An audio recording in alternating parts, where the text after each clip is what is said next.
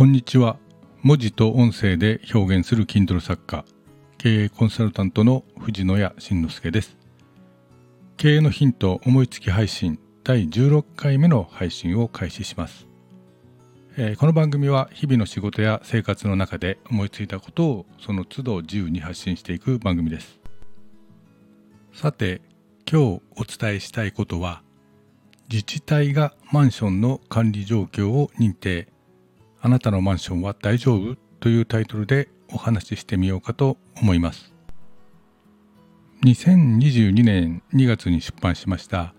私の Kindle 本出口なきマンションというシステム。私がマンションを売った理由。まあこういった Kindle 本があるんですけれどもこれをですね、えー、法律の改正に伴って今般大幅に改定をいたしました。国はですねマンション管理適正化法をですね2020年に改正して、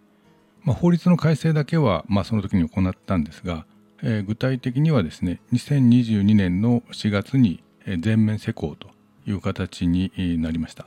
そしてあ最近になってやっと具体的な形で、まあ、成果というか動きが出てきたという状況であります。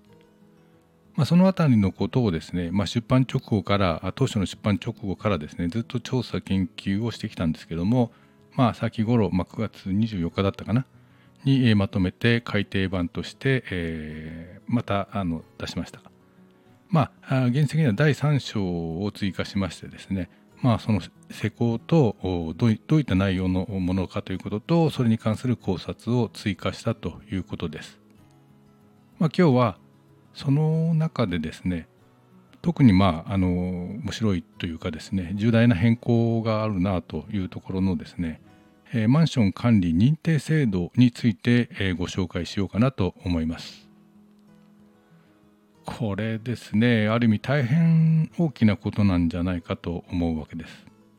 まあ、この制度の簡単に言えばですね、えー、地方自治体が、まあ、あなたのマンションの管理状況を適正かもしくはそうでないかを、まあ、公に認定すると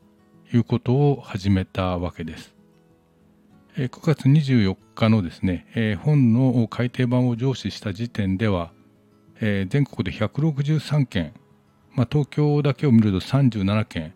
まあ、この、まあ、認定制度で、えー、認定されたマンションというのがありました。なんとそのマンション名やですね、所在地がすでにしっかりと公表されております。まあ、ちなみに、えー、先ほど最新の数字と思って確認したら、まあ、全国で207件ということで、えー、まあ増えていました。これ実際にですねあの認定されたマンションはいいですけれども、まあ、認定から漏れたというか認定されなかったマンションとかまだ認定の申請をしていないマンションっていうのはとってはですね、まあ、大問題だろうなと思うわけです。もしこの制度が浸透してくればですね今後のマンションの売却価格にですねめちゃくちゃ影響するようになると思うわけです。まあ、普通に考えて認定があるマンションを買うと思いますよね。まあ、わざわざ認定から漏れた、まあ、ある意味このマンションは管理がちゃんとしていませんよというような烙印を押されたマンションを買う人は、まあ、普通に考えていないですよね。まあ、よほど安ければ、まあ、住めればいいかというようなことでそれを承知で買う人も、まあ、中にはいるかもしれませんけれども、まあ、普通めちゃくちゃ叩かれますよね金額が。この制度はです、ね、確かに必要だと思うんです。買う側にとったら買う方にとってはすごくありがたいですし、まあ、本当に厳密に運用して有効なものにしてもらいたいと思います。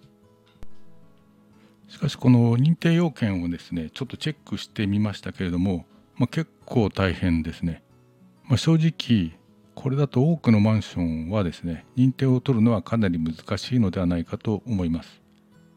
認定要件の中でちょっと一例を挙げていきますと管理計画の認定基準の一つに長期修繕計画の作成見直し等という基準があるんですけれども、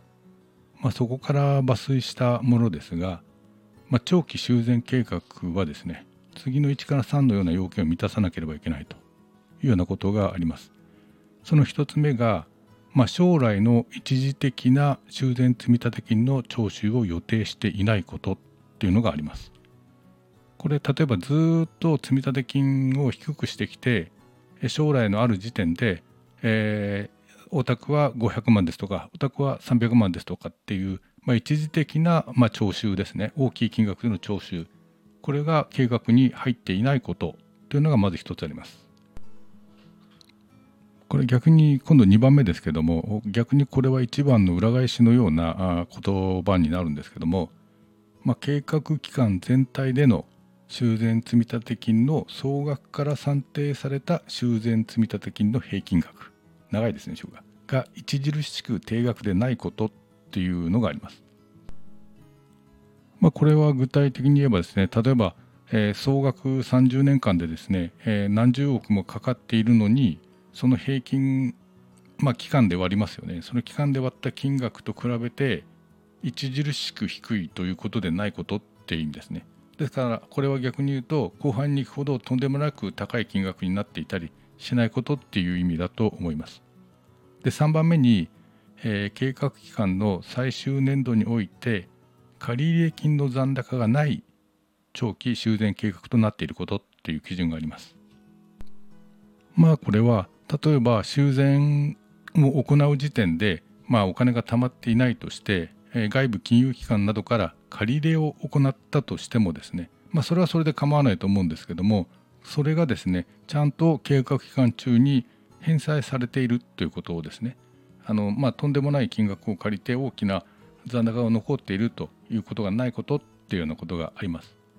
まあ、この3つがあの要件としてあるんですけども、まあ、それぞれ最もな基準だと思います。どれか欠けてもですね実効性の計画実効性のない計画まあ、絵に描いた餅になってしまいますのでこれは必要だと思います。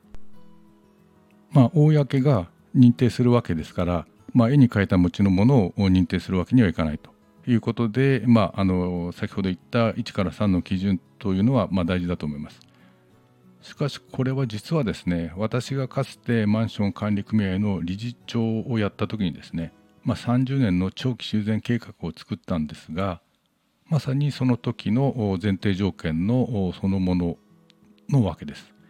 えー、私は実はま経営コンサルタントというのをやっていますので企業の経営計画をま作成するお手伝いをするわけです。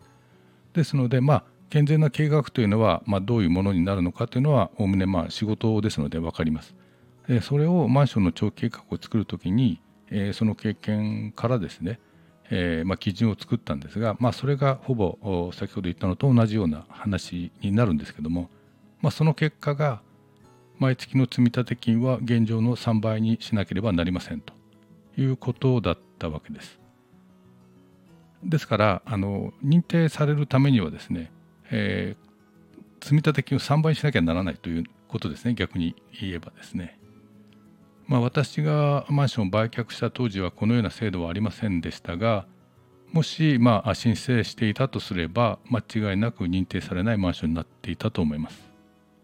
まあ、誤解を恐れずに言えば私がかつて所有していたマンションは、まあ、建物自体もその、まあ、管理の状態っていうのもかなりいい部類のマンションだったと思います。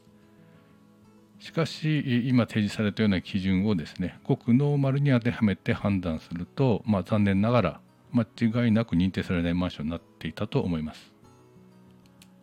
ま、現実問題として、え、これらの基準に沿ってですね厳格に審査をした場合にどの程度のマンションが基準を満たして認定を受けて、え、さらにその計画を実現していけるのかということに関しては大いに疑問が残ります。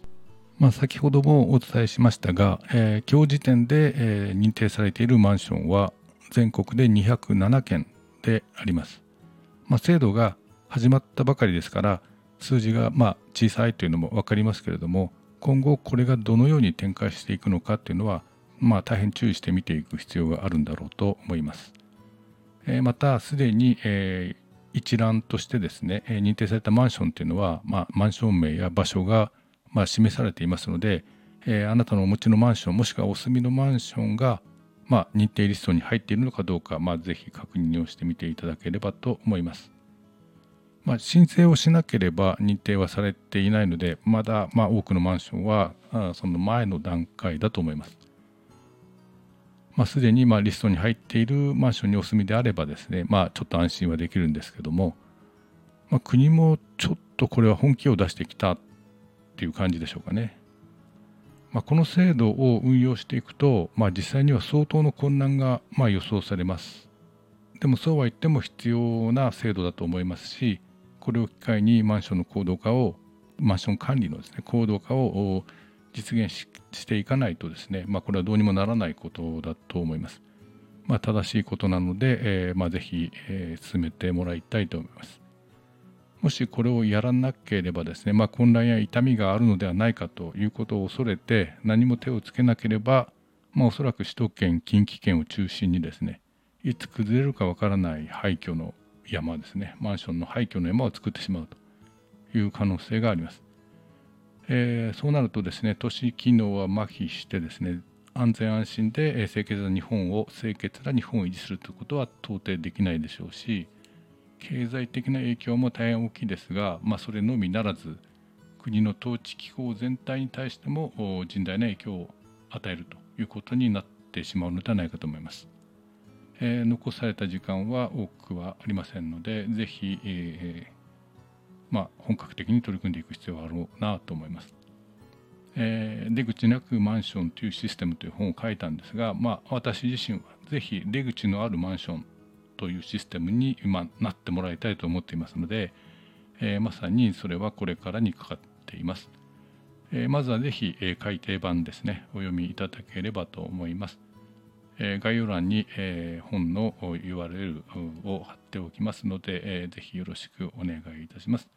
まあ、今後今日はこんな今回はこんな話でございました。ある意味ちょっと怖い話でしたね。えー、最後までお聴きいただきありがとうございました。藤野慎之介でした。それではまた。